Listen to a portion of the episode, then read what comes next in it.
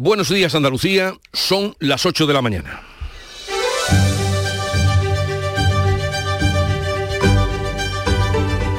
En Canal Sur Radio, La mañana de Andalucía con Jesús Vigorra.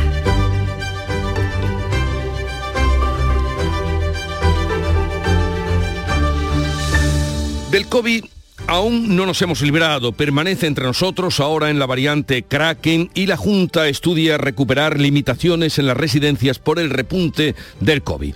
El presidente de la Junta reunirá al comité de expertos la próxima semana tras seis meses sin hacerlo y después del incremento de contagios entre los mayores de 60 años. El presidente inaugura hoy en Linares la nueva planta de distribución farmacéutica de Cofares. Por otra parte, el sindicato médico convoca una concentración hoy ante la sede de la presidencia de la Junta para pedir mejoras en la atención primaria, una semana antes de la convocatoria de huelga indefinida que está convocada para el próximo viernes 20 de enero. Segundo intento de segundo detenido en Marbella por la desaparición de una víctima de violencia de género. Se trata de un amigo de la expareja de la mujer que hoy va a declarar ante el juez, mientras la investigación está a la espera de los resultados de la prueba de ADN para saber si el cadáver mutilado hallado en la playa es el de la mujer que estaba desaparecida. Y hoy entra en vigor la reforma del Código Penal que elimina el delito de sedición y rebaja el de malversación. Así, el juez del Supremo, Pablo Llanera, estudia retirar la acusación de sedición al fugado Puigdemont y adaptarla a la reforma. La pregunta es si volverá o no Puigdemont y lo trataremos esta mañana con un magistrado de la agencia profesional.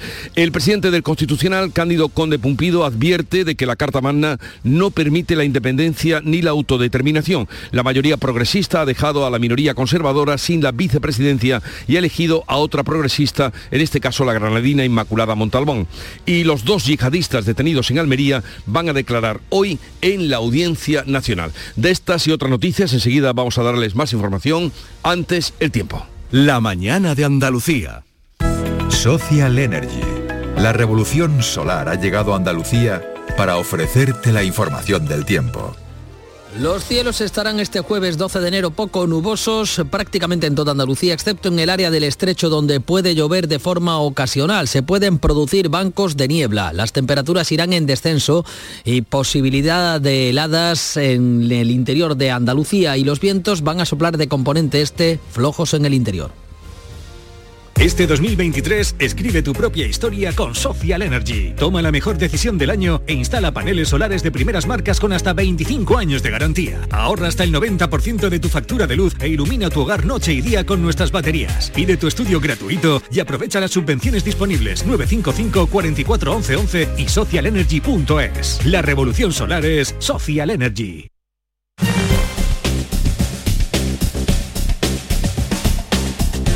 Vamos a conocer cuál es el estado de las carreteras. A esta hora en Andalucía conectamos con la DGT, nos atiende Alfonso Martínez. Buenos días. Buenos días. Hasta ahora en la red vial de Andalucía tengan precaución en la provincia de Málaga. Van a encontrar circulación intensa en la A45 en el entorno de Antequera en dirección a la capital malacitana. También hay tráfico lento en eh, el entorno de la A7 a su paso por eh, el rincón de la Victoria en dirección Málaga y a la altura de Torremolinos y Mijas, en este caso en sentido Marbella. En Sevilla van a encontrar tráfico lento de entrada a la capital hispalense por la A49 en el entorno de Camas y también en la ronda S30 en varios tramos, especialmente en el puente del Centenario en ambos sentidos. En Almería hay circulación intensa en la A7, en la Garrofa, en ambas direcciones y les vamos a pedir también especial cuidado en la, en la provincia de Córdoba, ya que hay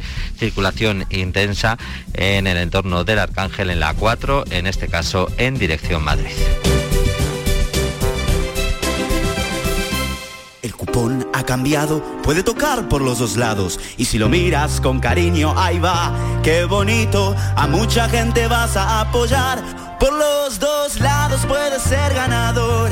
Colaborando con la gente, la ilusión es mayor. Nuevo cupón diario. Ahora de lunes a jueves con premios a las primeras y a las últimas cifras. Además tiene un primer premio de 500.000 euros al contado. A todos los que jugáis a la 11, bien jugado. Juega responsablemente y solo si eres mayor de edad.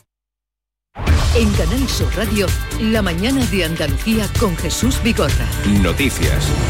Vamos a contarles la actualidad de este 12 de enero en el que hemos sabido, ya lo anunciaba ayer, que la Junta va a retomar eh, las reuniones del Comité de Expertos y va también a mm, mandar limitaciones frente al repunte de casos de COVID en las residencias de mayores. El Comité de Expertos no se reunía desde hace seis meses. Manuel Pérez Alcázar. El presidente de la Junta, Juanma Moreno, consultará las medidas a tomar ante un incremento de contagios en residentes que asciende al 10% y del 40% entre los trabajadores de estas residencias. El presidente del comité de expertos, Antonio Arenas, en declaraciones a Canal Sur ha defendido el uso de mascarillas y la vacunación. Si es posible, mm, la cuarta dosis hay que ponérsela. El uso de mascarillas siempre es bueno porque impide la transmisión. Aún es bajo el porcentaje de población que se ha vacunado con la dosis de refuerzo. Entre los mayores apenas supera el 53%. Hay muchísima población que todavía no tiene puesta una segunda dosis de refuerzo, o sea, lo que se llama cuarta dosis, incluso mucha gente que tampoco tiene la primera dosis de refuerzo. Se está poniendo Pfizer, pero se está poniendo la bivariante que tiene la de, original de Wuhan y la otra que es la BA4-BA5, es un linaje.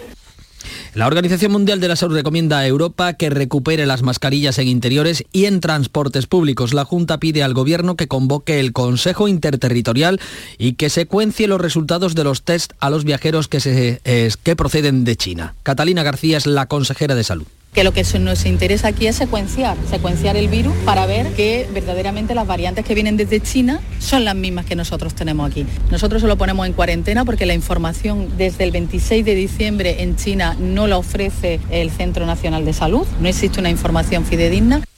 Y en este punto vamos a saludar a Miguel Ángel Guzmán, que es viceconsejero de Salud y Consumo de la Junta de Andalucía. Eh, señor Miguel Ángel Guzmán, buenos días. Buenos días, Jesús. Eh, vamos a empezar contrastando datos. O, ¿Qué datos tienen, tiene usted sobre ahora mismo la situación COVID en residencias de mayores en Andalucía? Bueno, las residencias de mayores, de las eh, del todo el total que tenemos monitorizado permanentemente, como ustedes saben, semanalmente en toda Andalucía, pues ahora mismo tenemos mm, el 95% libres de COVID en residentes obviamente eso no nos satisface, tendría que ser el 100%, ¿no? Eh, pero bueno, lo que sí es verdad es que hemos notado ese repunte que ya indicó ayer el presidente y la consejera en sus intervenciones y es lo que realmente pues, nos pone alerta, puesto que estamos eh, efectuando esa monitorización, ese seguimiento estrecho para que eh, pongamos todas las medidas de protección que sea posible a la población más sensible que son nuestros mayores. Entonces, ¿qué ha llevado? Porque usted dice el, el 95% está libre de COVID en la residencia de mayores. Eh, ¿Qué datos o qué previsiones han hecho que el presidente haya anunciado la reunión del comité de expertos para la próxima semana? Que no sé si usted sabe ya el día que será esa reunión.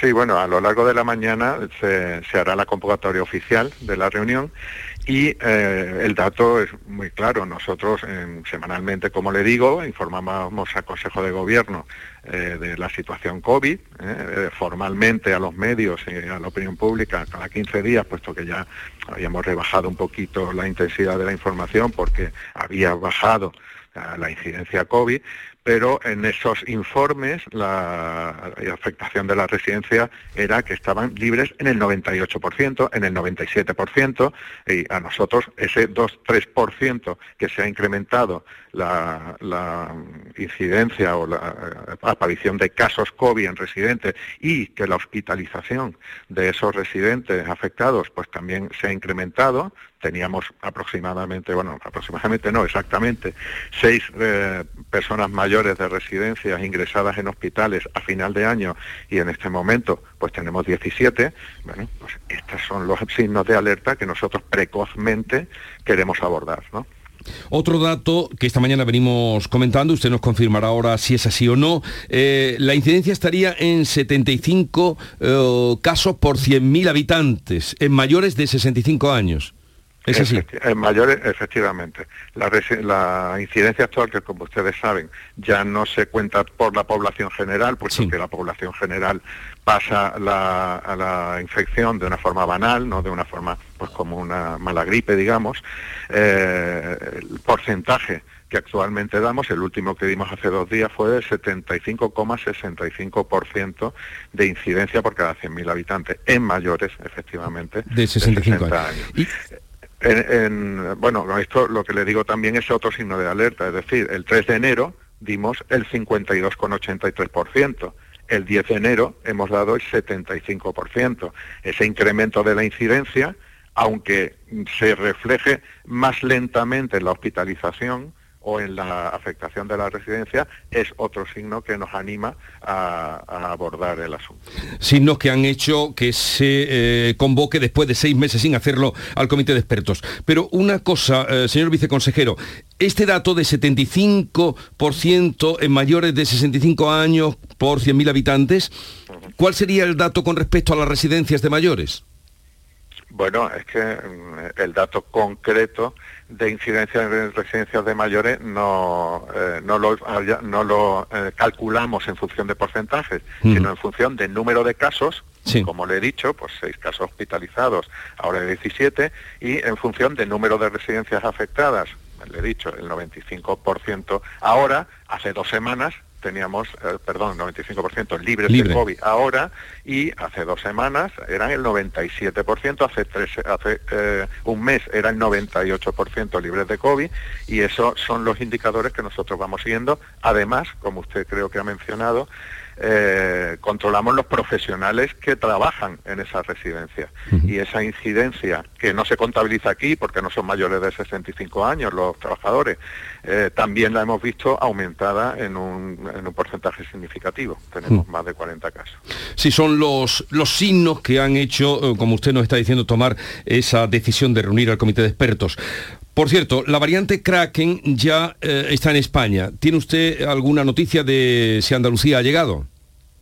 Bueno, en este momento todavía no tenemos resultados definitivos de secuenciación eh, en Andalucía, puesto que se han comunicado algunos casos a nivel nacional eh, y nosotros, mm, que somos la comunidad autónoma que más secuenciamos, también se lo tengo que decir, porque a veces también hay que presumir un poco de la calidad de nuestros, de nuestros profesionales y de nuestros medios, eh, para anticiparnos a los diagnósticos. Ahora mismo en Andalucía no nos preocupa este asunto en cuanto a que la tengamos aquí. Sí que nos preocupa eh, que nos pueda llegar a entrar y que pueda eh, otra vez aumentar la incidencia, no en términos de gravedad, pero sí en términos de eh, contagiosidad, es decir, es una variante más contagiosa, rápidamente contagiosa. Esto historia ya la hemos vivido. Ustedes se acordarán que cada variante que ha habido, pues la beta, la delta, la omicron, la omicron más eh, contagiosa que las anteriores, las subtipos de Omicron, cada una más contagiosa que las anteriores. Bueno, esto es la supervivencia, ¿no? La naturaleza del virus hace que para su supervivencia lo que intente es eh, eh, expandirse más, ¿no? Pero ha sido a costa hasta ahora, y, toquemos madera y seamos optimistas, de que una menor gravedad clínica. También es verdad que el porcentaje de vacunación que tenemos en Andalucía es muy, muy superior no solo al resto de España, al resto de Europa y por supuesto al resto del mundo. Pues esta es la situación, sabremos más de las eh, medidas a tomar eh, y, el análisis de la situación que hará el Comité de Expertos. Pero otro asunto, señor viceconsejero, eh, para hoy hay anunciado por parte del sindicato médico un acto, una concentración en protesta por la situación de la atención primaria. También anunciaron ayer mismo una huelga han dicho indefinida a partir del próximo día 20, el próximo viernes 20. ¿Le preocupa a ustedes en la consejería esta situación? ¿Cómo van a abordar eh, este problema que plantean en la atención primaria? Naturalmente nos preocupa, nos preocupa la actitud o la posición eh, que se toma por parte del sindicato médico.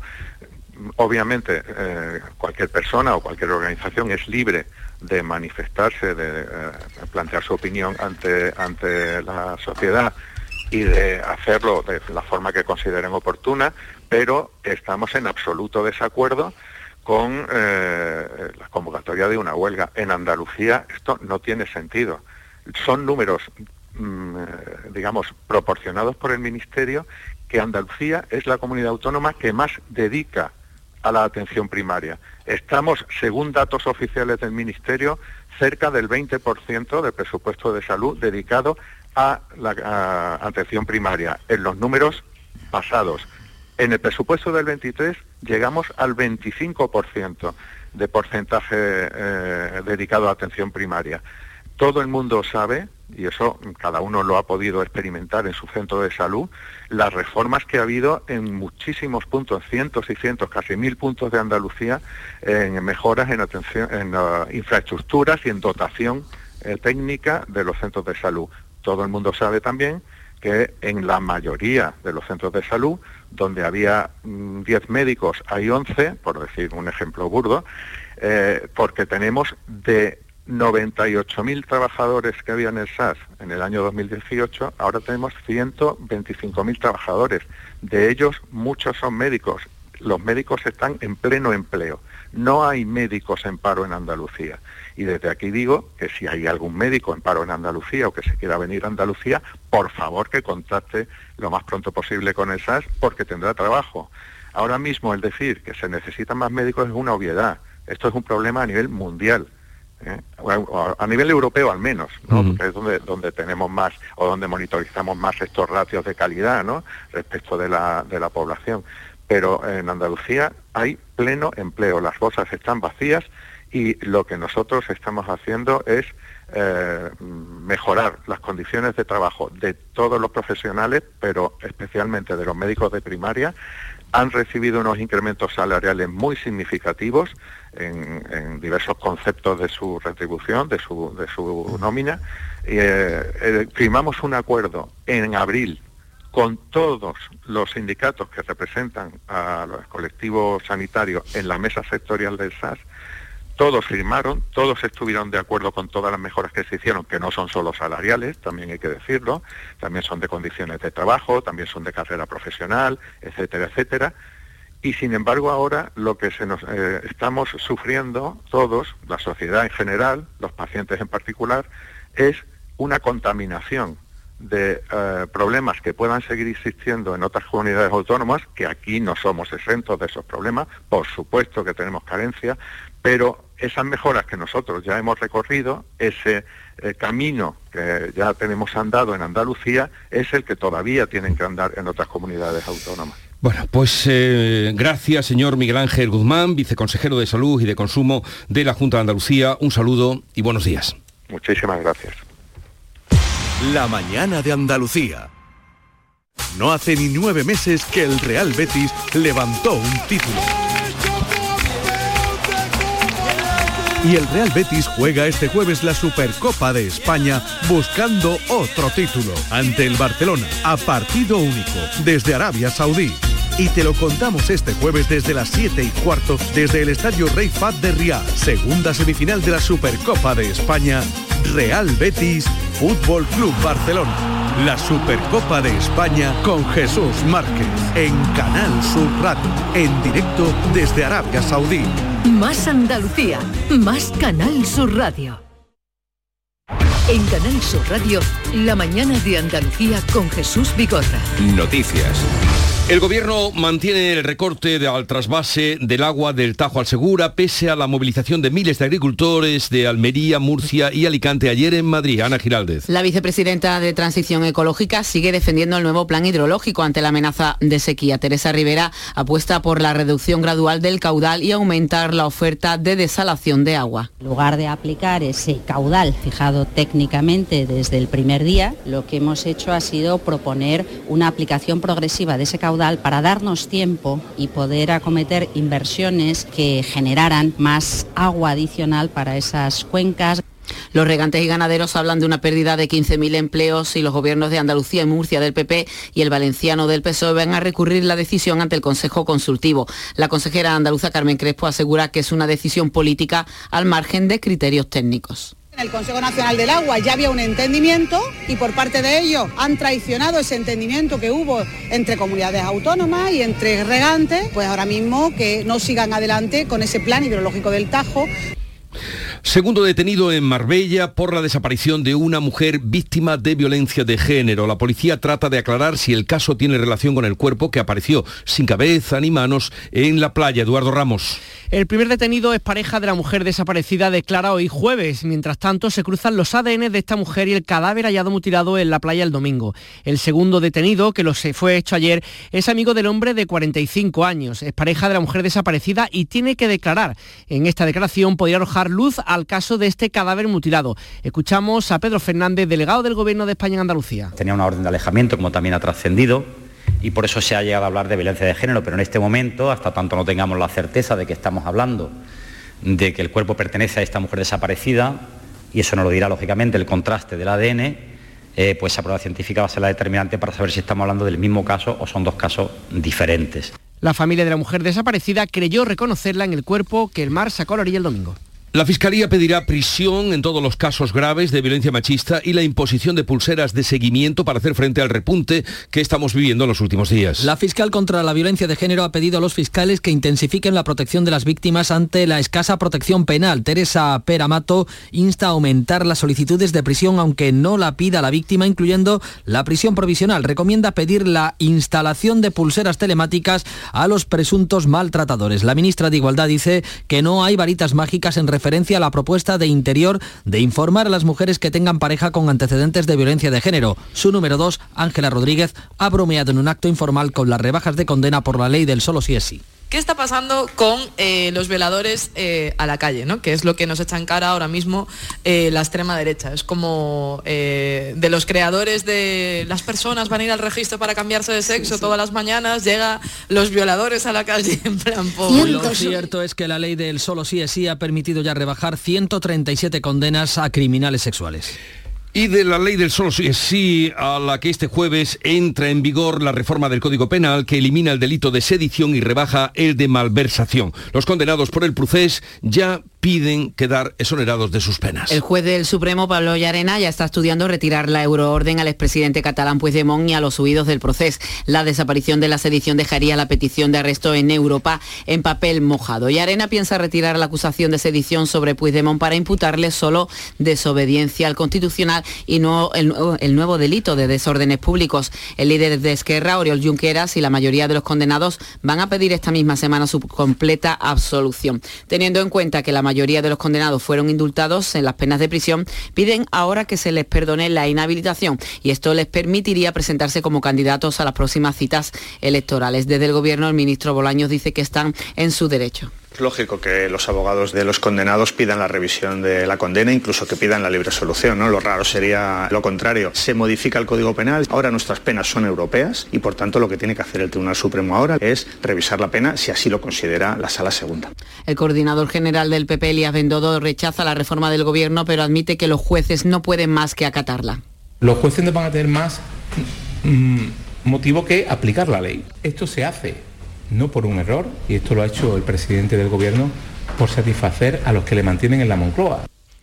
El nuevo presidente del Tribunal Constitucional advierte de que la Constitución no permite ni la independencia ni la autodeterminación. Conde Pumpido, flamante presidente del TC, gana una ajustada votación. La andaluza Inmaculada Montalbán será la vicepresidenta. En su primer mensaje ante el Pleno que lo ha elegido, Cándido Conde Pumpido ha advertido que la Carta Magna no tolera ningún desafío independentista. El exfiscal general con Zapatero ha sido elegido con los votos de los seis magistrados progresistas frente a los cinco de los conservadores que ha recibido María Luisa Balaguer. Además, la granadina Inmaculada Montalbán se convierte en vicepresidenta, lo que rompe la dinámica del reparto de cargos con el sector minoritario, en este caso el conservador. El PP lo achaca a una decisión del sanchismo que debilita, dice, al Tribunal Constitucional. Conde Pumpido tiene dos años y medio de mandato y quiere impulsar los asuntos más antiguos como el recurso del PP contra la ley del aborto del gobierno de Zapatero. Este jueves se cumplen tres años del gobierno de coalición de PSOE y Unidas Podemos. Pedro Sánchez se reafirma en su gobierno y desafía a la derecha. Sánchez defiende el diálogo y avance social que en su opinión han situado a España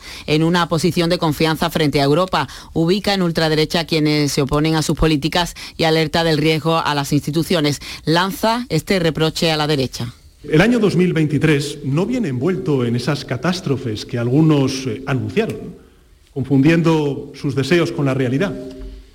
Digámoslo claramente, por mucho que a algunos les pese, el apocalipsis no ha llegado ni va a llegar. La audiencia de Sevilla decide mañana si el expresidente Griñán debe o no ingresar en prisión tras el informe forense que confirma su cáncer. La audiencia conocerá la opinión, eh, la opinión de las partes, es decir, de la Fiscalía y de la acusación particular que ejerce el PP. El informe del fiscal ya estaría redactado. El presidente de los populares andaluces, Juanma Moreno, se ha pronunciado abiertamente en contra de que Griñán ingrese en prisión. Pues mire, mi padre falleció de cáncer, con lo cual yo tengo una especial sensibilidad con esa enfermedad. Mi padre además falleció con una edad muy parecida o próxima a la que tiene el señor Riña. Yo personalmente no puedo ser partidario de que el señor Viñán, una vez que se ha certificado que tiene cáncer, entre en la cárcel. El secretario general del PSOE, Juan Espadas, confía en que se respete el informe forense que desaconseja el ingreso en prisión de Griñán. Creo que el informe eh, forense es concluyente respecto a lo que cree que hay que hacer y a mi juicio debe respetarse ese informe facultativo que prevé las normas y que exige por parte de quien tome la decisión final, a mi juicio, ponderar bienes jurídicos protegidos que están muy claros. Y el primero, en este caso, debe ser la salud y el tratamiento de esta persona. Respecto a otro caso de corrupción, la Fiscalía ha rebajado a 10 años de cárcel su petición para el expresidente de Invercaria, Tomás Pérez Sauquillo, y exonera a su sucesora Laura Gómez en el caso FIBA. 80 embarcaciones de recreo se han quemado en un aparatoso incendio ocurrido la pasada noche en el puerto pesquero de Bajadilla de Marbella. Los bomberos han controlado el fuego a las 10 y media de la noche, tres horas después de comenzar en una nave que albergaba embarcaciones, motos de agua, equipamientos deportivos, plásticos y combustibles. Las altísimas llamas en la oscuridad de la noche han creado una gran alarma la estructura ha colapsado y un bombero ha resultado herido leve. Han evitado los bomberos el que el siniestro alcanzara los barcos de pescadores y un punto limpio cercano que acumula gran cantidad de productos inflamables. Ya están en Madrid para prestar declaración en la Audiencia Nacional los dos hombres detenidos en la provincia de Almería acusados de yihadismo y preparados para atentar. María Jesús Recio, Almería actuaban desde el municipio donde elegido. Estaban dispuestos a tomar parte en operaciones terroristas, se dedicaban a difundir y promocionar ideas extremistas para reclutar además adeptos. Han sido localizados en el ejido, en concreto en Santa María del Águila, donde trabajaban como peones agrícolas en los invernaderos. Una operación de la Policía Española y Marroquí que ha detenido en ese país a una tercera persona. La Junta reclama al Gobierno una solución al déficit de medios y personal en el puesto de inspección fronteriza del puerto de Algeciras. Los nuevos controles están ralentizando el paso de mercancías y provocando El consejero de la presidencia, Antonio Sanz, ha subrayado que no se puede poner freno a la pujanza económica de Andalucía y del principal puerto de España, el de Algeciras. Airbus fusionará las dos plantas de la Bahía de Cádiz. El proyecto bautizado como Amanecer comenzará a funcionar a pleno rendimiento en 2025. Cádiz, salud, votaron. Se llamará Airbus Cádiz, la fusión de las dos plantas de la Bahía Gaditana, un plan que recoge de un lado la ampliación de la planta portuense en el primer trimestre del año y de otro el traslado progresivo de la factoría de Puerto Real para la creación de un único centro aeronáutico. Según la dirección de Airbus, se convertirá en una instalación industrial de referencia que ganará en competitividad y carga de trabajo. Putin vuelve a cambiar al general al mando de la guerra en Ucrania. El conocido como el carnicero de Siria solo ha durado tres meses en el cargo. En este tiempo las tropas han perdido parte del territorio ganado y por eso ahora Putin ha puesto al frente al jefe del Estado Mayor en un intento de impulsar la ofensiva militar. La lucha se centra y se recrudece en la ciudad de Soledar. El Kremlin se atribuye su conquista, pero el presidente ucraniano Zelensky lo niega. El Estado terrorista y sus propagandistas están presentando como un logro la victoria sobre Soledad, pero la lucha continúa y mantenemos el control sobre Donetsk. Belén Cuesta y Salva Reina presentarán los premios Carmen del cine andaluz que se van a entregar en Almería. La gala se celebra el 4 de febrero en el Auditorio Municipal Maestro Padilla de Almería. Los galardones cuentan con el apoyo de Canal Sur. La gala será retransmitida por Canal Sur Televisión. Por otro lado, la gala de los Goya, que se va a celebrar en Sevilla el mes que viene, se promociona ya con un spot televisivo en el que sus presentadores Antonio de la Torre y Clara Lago pasean por esta ciudad. Nuestro compañero Juan Manzorro, tan recordado y querido, dará nombre entrega un premio de artículos periodísticos que va a convocar el Cádiz Club de Fútbol. Habrá otro de fotografías con el nombre del recordado también reportero gráfico Jumán, un homenaje al periodismo que representan dos comunicadores que han contado Cádiz con palabras y con imágenes, como expresaba la viuda de nuestro compañero Manzorro, Mónica de Ramón. Palabras de emoción y de, y de, y de agradecimiento profundo, de verdad, de corazón. Así que animar a todos a, ponerse en marcha, hablar del sentimiento cadista, hablar de otra, de otra leyenda, de otro tren del gol que, que siga para adelante. Llegamos así a las ocho y media, tiempo ahora para la información local y luego tertulia con Silvia Moreno, Kiko Chirino y Antonia Sánchez. En la mañana de Andalucía de Canal Sur Radio, las noticias de Sevilla. Con Pilar González. Hola, buenos días. Los médicos están convocados esta mañana a una concentración para pedir a la Junta mejoras laborales de los médicos de atención primaria. Los pantanos de Masesa han recuperado agua, el equivalente a cinco meses de consumo, y el Santo Entierro Grande tendrá un tiempo de paso de dos horas y cuarto. Enseguida se lo vamos a contar antes el tráfico. Es fluido a esta hora la circulación en las carreteras de la provincia y en el interior de la ciudad el tráfico es intenso en las principales vías de acceso como el Alamillo, Patrocinio, también en la Avenida de Andalucía, en Torneos sentido Barqueta.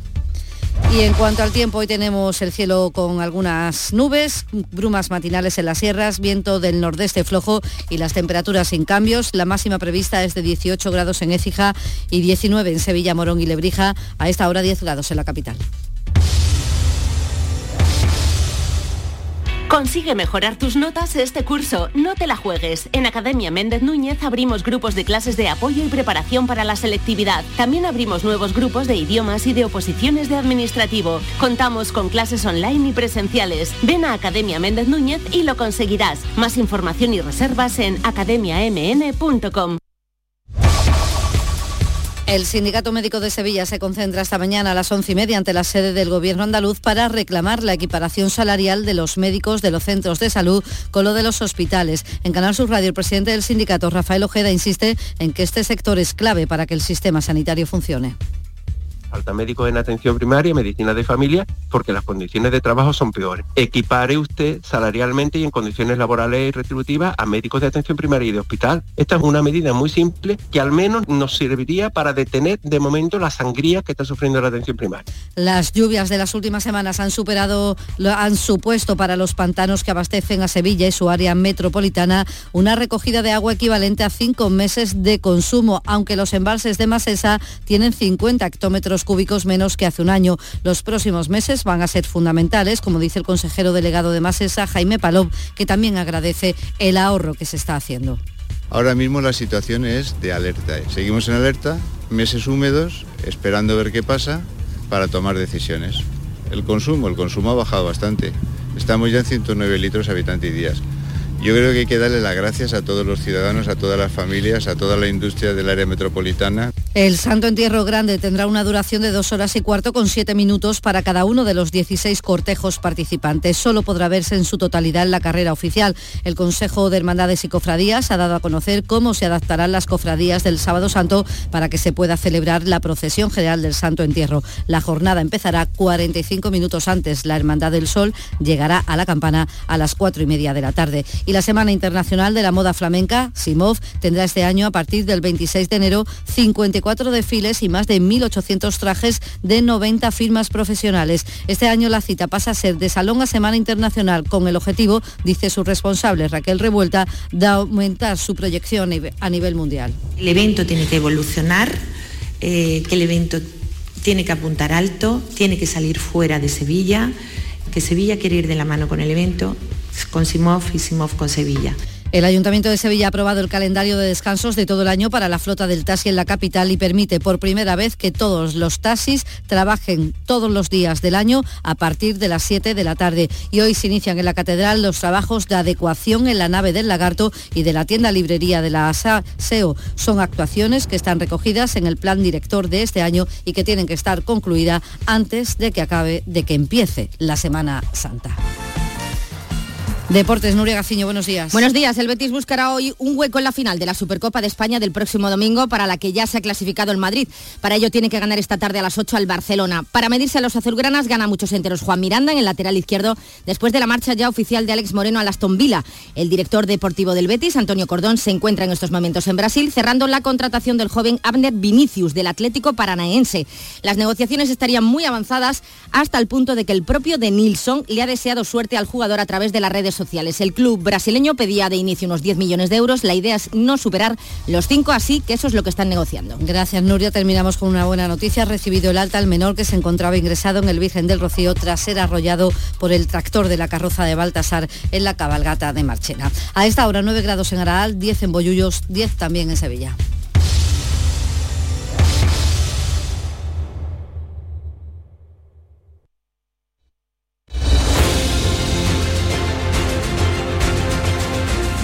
8.35 minutos de la mañana, sintonizan Canal Sur Radio y en un momento abriremos tertulia de actualidad, charla para analizar los temas que le venimos contando hoy con Antonia Sánchez, Silvia Moreno y Kiko Chirino.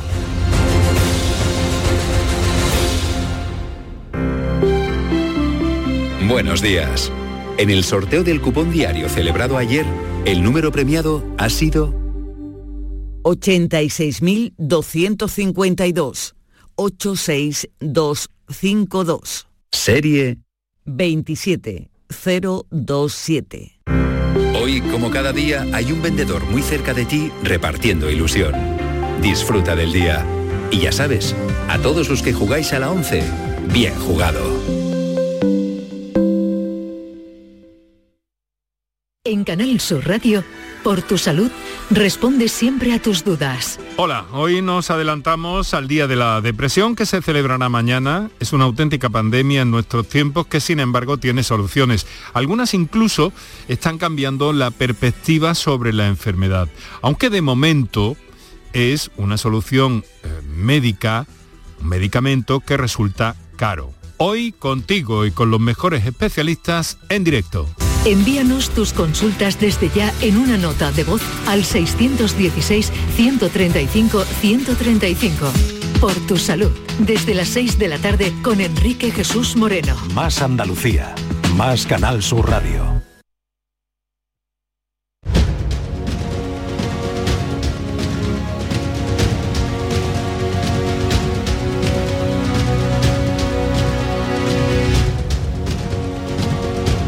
Vamos ya a saludar a los compañeros que van a estar hoy con nosotros eh, analizando los temas de actualidad. Antonia Sánchez, subdirectora de La Voz de Almería. Antonia, buenos días. Hola Jesús, muy buenos días. Y feliz año. Igualmente. Ya cuando pase esta semana se acabará esto, pero hoy eh, todavía, todavía estamos a tiempo. Aparte que no nos hemos encontrado. ¿Qué tal por, por Almería?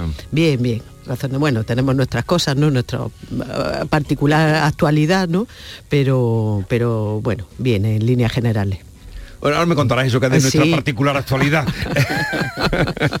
Kiko Chirino, subdirector del Ideal de Granada. Buenos días, Kiko. ¿Qué tal? Buenos días. Feliz año. Feliz año también, sí. Que preguntarte, todo bien, ¿no? Todo bien, todo bien, afortunadamente. Todo bien. Oye, eh, ¿hoy en tu pueblo es fiesta o no? En Osuna, que es el pueblo San Arcadio, patrón, patrón de Osuna, San Arcadio. ¿Y, es fiesta? Eh, pues no sé si este año normalmente no suele ser, no suele ser fiesta.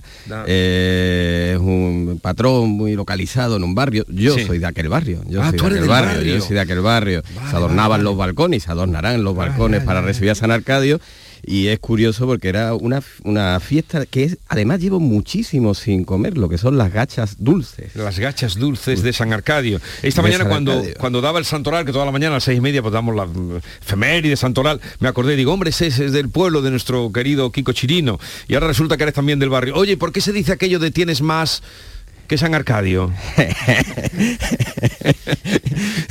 Aunque haya sido implícito, se ha entendido, ¿no? Se ha entendido, ¿no?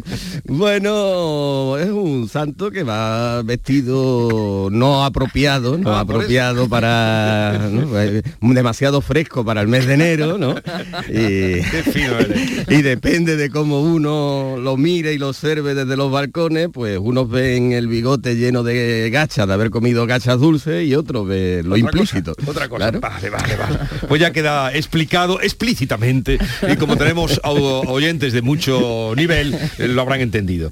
Y Silvia Moreno de El Mundo. Silvia, buenos días. Muy buenos días, ¿qué tal? Y feliz año nuevo, que hace mucho que no te veo, querido Jesús. Sí, hace tiempo que nos vemos. Entre todo esto fue la recogida de tu premio, Andalucía de Periodismo. Sí, sí, ¿eh? efectivamente. Muy bonito, fue un acto muy bonito y muy, muy emocionante. Muy merecido por las entrevistas que has publicado en la, en la contraportada del Mundo. ¿Durante cuántos años has estado publicando? Más de cuatro años, más de cuatro años y, en fin, tú bien sabes que las entrevistas tienen un trabajo por detrás de localizar, en fin, la verdad que muy agradecida también. Eh, y creo que no ha hecho bien el mundo quitando las entrevistas, que eh, no las tuyas, sino seis, seis, compañeros. Seis periodistas cada día de la semana. Cada día una entrevista y yo antes lo buscaba siempre por esa obsesión de la entrevista y ahora, en fin, hay días que no. Leo a Raúl, sí, Raúl todos los días. Bueno, como tenemos aquí a, de la parte del Levante a Antonia Sánchez, eh, ilústranos eh, sobre este revés que se han llevado los regantes de, Almería que acudieron ayer, también los de Murcia, los de eh, Valencia, a Madrid, a las puertas del Ministerio de la Transición Ecológica y que les han dicho que no, es que, que, seguimos en la misma, mm. que no, o sea, a eso me refería con lo de la particular. Ya, ya, ya, ya, ya te había entendido por ahí. Entonces, ¿cómo, cómo están las cosas y, en qué grado puede perjudicar al campo almeriense? Sí, es cierto que, perjudicar perjudica, por, puesto que es un caudal con el que se con el que se cuenta de partida, se ha estado contando hasta ahora, em, pues para los riegos de, la zona del Levante, la zona de la Almanzora, eh, Levante Norte fundamentalmente, toda la zona de Pulpí, de, en menor medida Huercalovera, en fin. Em, para todos esos riegos es un agua con el que se está contando, em, entonces la supresión, aunque sea paulatina, pues evidentemente va a Siempre será mejor que sea como, como bueno, se ha alcanzado, se alcanzó ese acuerdo, que fuera, que sea progresiva, que sea, a que sea de golpe. Pero evidentemente hace, hace mella eh, en los riegos. Mm, hombre, estas cifras que se le han puesto en cuanto a número de mm, empleos que se pueden perder o número de ingresos o, cantidad de ingresos y tal, bueno, eso siempre puede ser más, cuestionable porque, bueno, eh, dependerá también de, otros factores, pero eh, evidentemente, y yendo a lo, a lo nuclear, eh, va a incidir. Dicho esto, bueno, como el, gobierno defiende que es una ley que tiene que cumplir y evidentemente tiene que cumplirla y a mí lo que me parece, em, en fin, que tiene, que tiene su, un problema de, fondo es eh, cuando se generan enfrentamientos entre territorios eh, a, cuenta de, a cuenta del agua. Em, el, agua está, o sea, hay que ser solidario, eh, evidentemente, y de hecho los trasvases, eh, este tipo de trasvase está basado en la, solidaridad entre cuencas, en la solidaridad entre, entre territorios, pero es cierto que el agua es finita y que hay que trabajar con mayor intensidad y ya se está trabajando, y eso también hay que decirlo, y además desde la Junta de Andalucía nos consta que nos consta a todos que, se está trabajando en impulsar mucho la, ah, y también el gobierno mm, habría que, reforzar todo lo que son las obras de, generación de, nuevo caudal, es decir, y con esto que me refiero, regeneración fundamentalmente y desalación, porque aquí tenemos unas posibilidades de desalación eh, muy altas, porque mm, evidentemente el agua, el agua es finita. y, tenemos que un recurso eh, en el que está basado toda la, producción económica de cualquier territorio, pero aquí, en este caso de Almería. Por Granada ha habido algún movimiento, ¿no? Eh, sí, bueno, hay Granada y parte que está afectada. Fíjate que en la comarca de Baza sí se ha, sí se ha mm, hecho un trasvase también histórico en los últimos días que, que no se conseguía y sí se ha logrado. Y ayer, además, hubo una recarga del acuífero de Almuñécar. Para que veamos las proporciones, ¿no? La recarga del acuífero de Almuñécar, que era una reclamación de hace 30 años. Y que al final se ha llenado paradójicamente utilizando el agua que no se usa de la presa de Rule, uno de los mayores de propósito de este país. ¿no? Y estamos hablando para salvar 3.500 hectáreas de subtropicales y vitales en la economía de la comarca de la costa tropical, estamos hablando de un trasvase de un hectómetro cúbico. Si no recuerdo mal, el trasvase a las comunidades beneficiadas del Tajo Segura la cantidad que está en riesgo hasta el 27 son 105 hectómetros cúbicos. Fijaros si un hectómetro cúbico es clave y vital para salvar una comarca tan importante como la costa tropical, estamos hablando de uno frente a 105, ¿no? Para que veamos la magnitud, ¿no? Pero yo, yo creo que aquí mm, mm, estamos una vez más ante un problema eh, en el que hemos vivido y regado por encima de nuestras posibilidades y hemos llegado tarde. Eh, hemos llegado tarde y nadie puede decir ahora, llevarse las manos a la cabeza de que esto no se veía venir. Hay sentencias, hay sentencias que obligan a mantener ese caudal en la cabecera del Tajo. Eh, tenemos un trasvase que es del año 79 si nos retrotraemos más, el plan, la primera vez que se plantea esto en un plan nacional es Indalecio eh, Prieto en el año 32 y la sequía no es nueva en España. Mm. Entonces, eh, si no hemos actuado y no hemos hecho esas obras hidráulicas, que ahora lo que, porque ahora lo que se trata es de que ese trasvase de aquí al 27 no se haga de manera tan drástica, haya una transición y permita hacer esas obras, ¿no? Un problema en el que hemos vuelto a llegar tarde y ahora tenemos un problema y resolver ese problema es difícil. Las aristas son muy complicadas porque tenemos por una parte, es verdad, un caudal que hay que mantener, unas sentencias que hay que respetar, pero tenemos una economía que ha vivido y en este momento vive y no puede vivir de otra cosa que de ese agua. Y después, por último, tenemos también una batalla política a puertas de unas municipales, de unas autonómicas, con distintos gobiernos que están defendiendo distintas causas.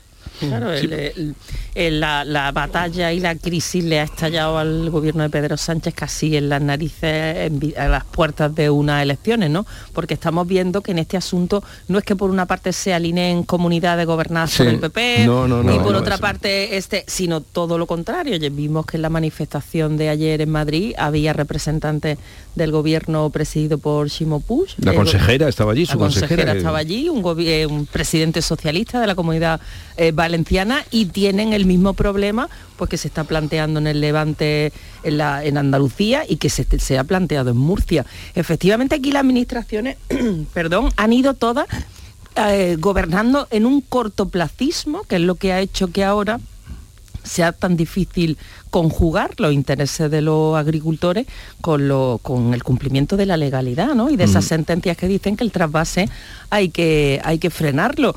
Eh, yo escuchaba a los agricultores poner sobre la mesa los precios que les reclaman para poder regar con agua desalada y son precios totalmente desorbitados. Mm. Con, esas, con esas cantidades no pueden hacer de su actividad eh, algo rentable. Y entonces, pues a ver de qué manera se conjugan todos estos elementos y vamos a ver el gobierno, el gobierno central, la ministra, la vicepresidenta Rivera, de qué manera conjuga todos los intereses para que al final no haya unas comunidades autónomas que finalmente consigan ciertas cosas y otras no lo consigan por, por el signo político distinto de cada uno. Claro, es que aquí se está diciendo, y se ha dicho mucho en la última hora, que aquí no se está haciendo política, cuando realmente se está haciendo política eh, por mm. parte de, uno y de otro. ¿eh? Aquí no, no están haciendo unos más que, que otros, porque en el fondo lo que hay no de ahora, esto es un, problema que viene de lejos, es que lo que hay son enfrentados dos modelos, dos modelos de, cómo oh, gestionar el, agua y de cómo,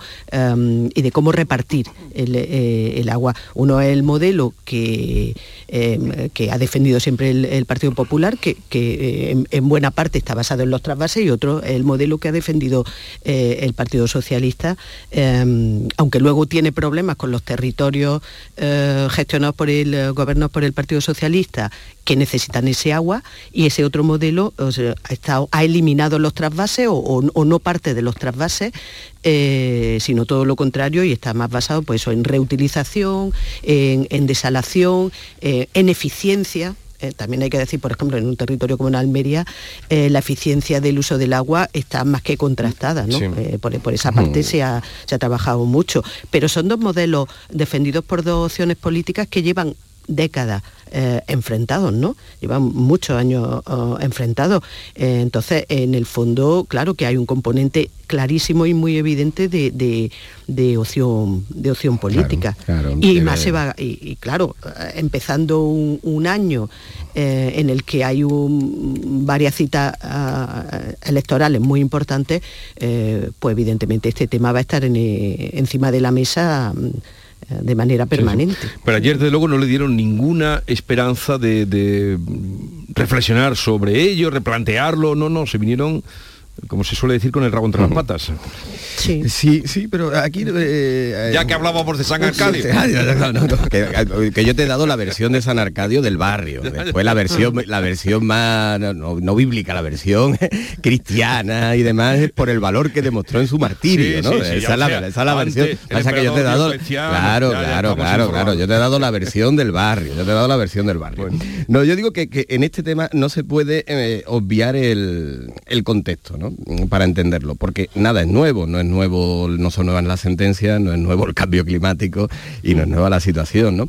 Y en el contexto hay un matiz que no podemos pasar por alto, que es eh, García Paje.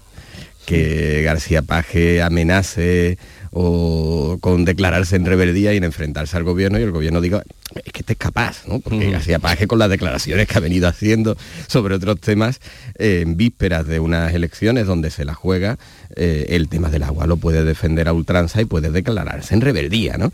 Y ahí ha llevado al gobierno a actuar eh, con bueno, en realidad haciendo cumplir unos parámetros y una, y una, sentencia en el momento en el que nadie se lo esperaba. Y después hay otro componente, que es el componente que da pie a la resaca política en la que no, eh, a las reacciones también en las que nos encontramos, que es eh, la manera en la que se ha hecho. Unos dicen de una manera arreglada y transparente y otros dicen que de tapadillo. Y de aquí al día 20, que, ¿no? que es el plazo en el que se tiene que resolver y en el que tienen que pronunciarse los distintos, pues, el Consejo de Estado y, el Consejo de Ministros, mm, lo que hay es que dar audiencia dar audiencia a las partes implicadas, que todo quede claro y no habrá más remedio seguramente, por mucho que ayer la ministra no diera ninguna esperanza, eh, que facilitar una transición de aquí al 27. No habrá más remedio. Lo que pasa es que esa transición no contentará a todos. Chimo Puig, que también está en esta guerra, eh, se contenta con una reducción pues, más simbólica, mientras que Murcia y Andalucía eh, quieren que la situación se quede tal y como está, ¿no? Pero alguna medida tiene que haber. Bueno, hoy es el día en el que el delito de sedición desaparece del Código Penal, es un tema que abordaremos, pero como tengo cita después de las nueve con un magistrado, dejo para después eh, eh, este tema y vuestro parecer y al, hilo de lo que nos diga eh, nuestro invitado, que es Ignacio Picatoste, presidente de la Audiencia de La Coruña y además secretario general de la Asociación Profesional de la Magistratura, hablaremos de ese asunto y lo que la gente se pregunta, si Puigdemont puede ya venir o no, el que huyó eh, metido en un coche, en fin, eh, de eso hablaremos después. Acabo de, hablar hace un momentito antes de que llegarais vosotros eh, con el viceconsejero de salud de la Junta de Andalucía.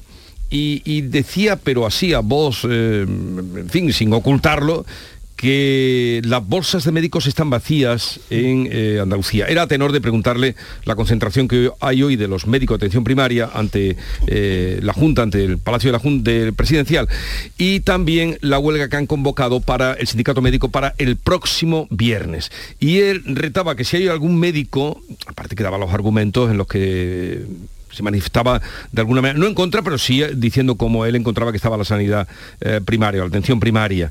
Que si hay algún médico desocupado que se acerque a la Junta que le da trabajo, digo, qué maravilla, no, hay, no debe haber otra profesión, que las bolsas están vacías y que si hay un médico, ya no solo en Andalucía, sino fuera de Andalucía, en España, que venga aquí que le dan trabajo se lo rifan todas las comunidades autónomas. Es que la situación. Pero ¿cómo hemos llegado? Eh, eh, la situación es así. Y de hecho, los últimos contratos que se han renovado, de esos 12.000 fichados expresamente para la pandemia del coronavirus, eh, a los médicos son a los que se le han hecho contratos de más larga duración, precisamente para evitar que otra comunidad autónoma pudiera echarle el lazo a aquellos médicos que están trabajando en Andalucía, ¿no? La situación es la que es. Y habría que, bueno, pedirle también responsabilidad a las administraciones que mal han planificado eh, los MIR y los números de plazas que hay en las facultades de medicina, porque vemos que no hay médicos y a la vez los estudiantes que quieren hacer medicina tienen verdaderos problemas para entrar en las universidades porque tienen un número de plazas muy reducido, ¿no?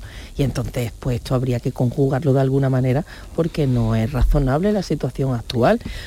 los médicos de atención primaria también están reclamando eh, mejoras salariales para equipararse un poco a los médicos de la atención especializada de los hospitales, que su situación, según denuncian los representantes de la atención primaria, es bastante mejor, ¿no?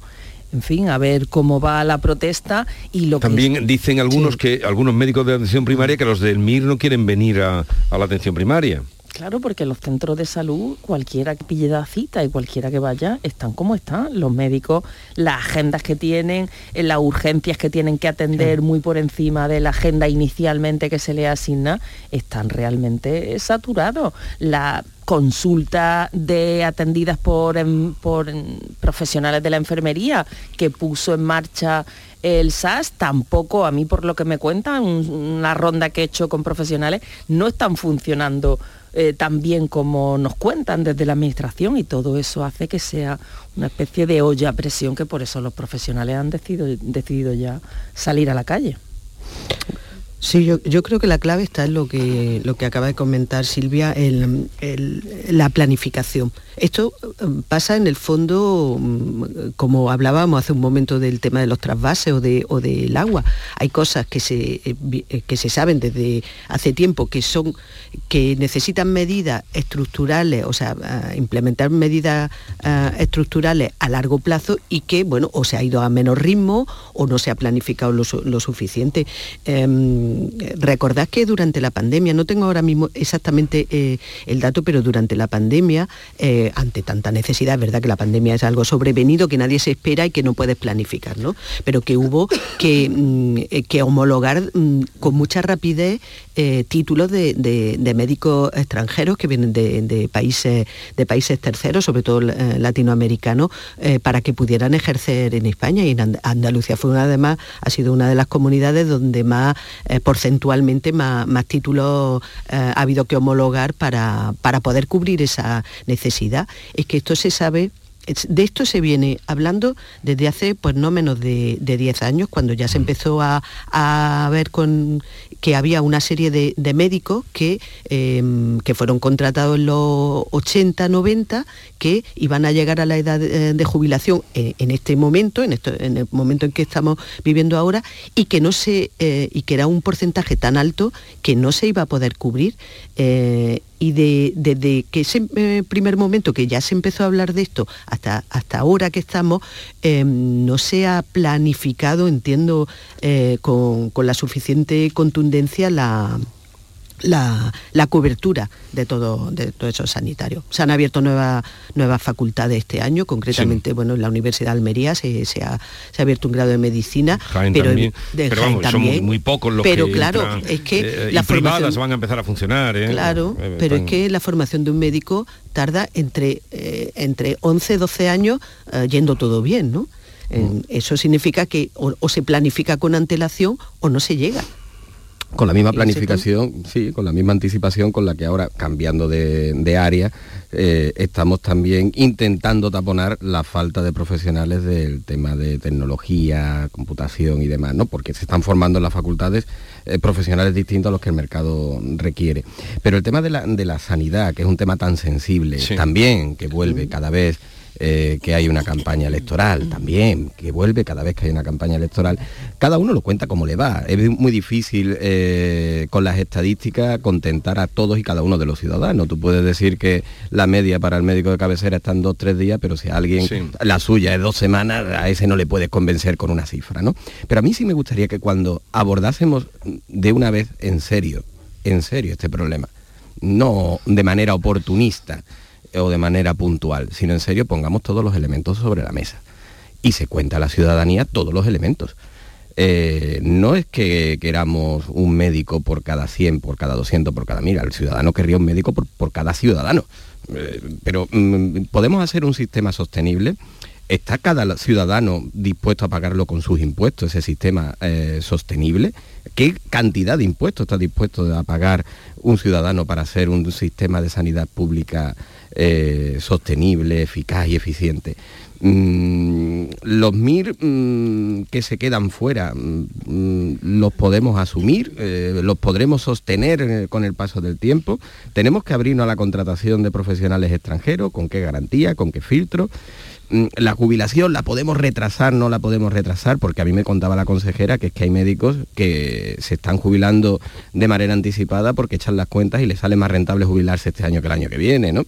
Es decir, mm, quizás haya que cambiar también el modelo de relación de los ciudadanos con la atención primaria. Mm, Y, y eso a la gente le pone los pelos de punta porque lo consideran que es que te atiendan por teléfono o por una pantalla, como hemos visto en otras comunidades. Pero en el debate que hagamos y en la reflexión que hagamos, tenemos que ver si también hay que cambiar el modelo de relación de los ciudadanos con la atención primaria para ser un modelo sostenible con los impuestos que la gente está dispuesta a pagar, eh, a pagar con los profesionales que hay y los que podemos formar. La gente ya paga, Kiko. La gente quiere que la atiendan cuando se pone malito, cuando nos ponemos Sí, malito. pero con lo que paga Jesús que no, no- puedes tener ese sistema. Con lo que pagamos no podemos tener ese sistema. Mm, eh, no es sostenible el sistema que deseamos, con lo que pagamos podemos tener el sistema que tenemos. Si queremos más profesionales, primero que buscar los profesionales. Y después habrá que pagarle a los profesionales, porque los profesionales, que es otro debate que en otras comunidades sí se están poniendo, además de la saturación, es que los profesionales quieren cobrar más. Porque le corresponde y porque le pertenezca. Tener un sistema tan completo no es algo que se resuelva en una reflexión de, de un par de minutos. ¿no? Bueno, estamos comentando al hilo de lo que hay y a mí esto que, que- donde haya un médico que venga, pero también a lo mejor todos no valen. Eh, Correcto, por ahora eso- por eso mismo, por eso mismo, por eso- re- por eso mismo. Médico y a cualquier profesión tendrá Por que eso demostrar mismo, su claro. valía. Por eso mismo digo, abrir tanto a los MIR y tanto a los profesionales extranjeros. Después queremos que los médicos que nos atiendan sean muy buenos. ¿eh?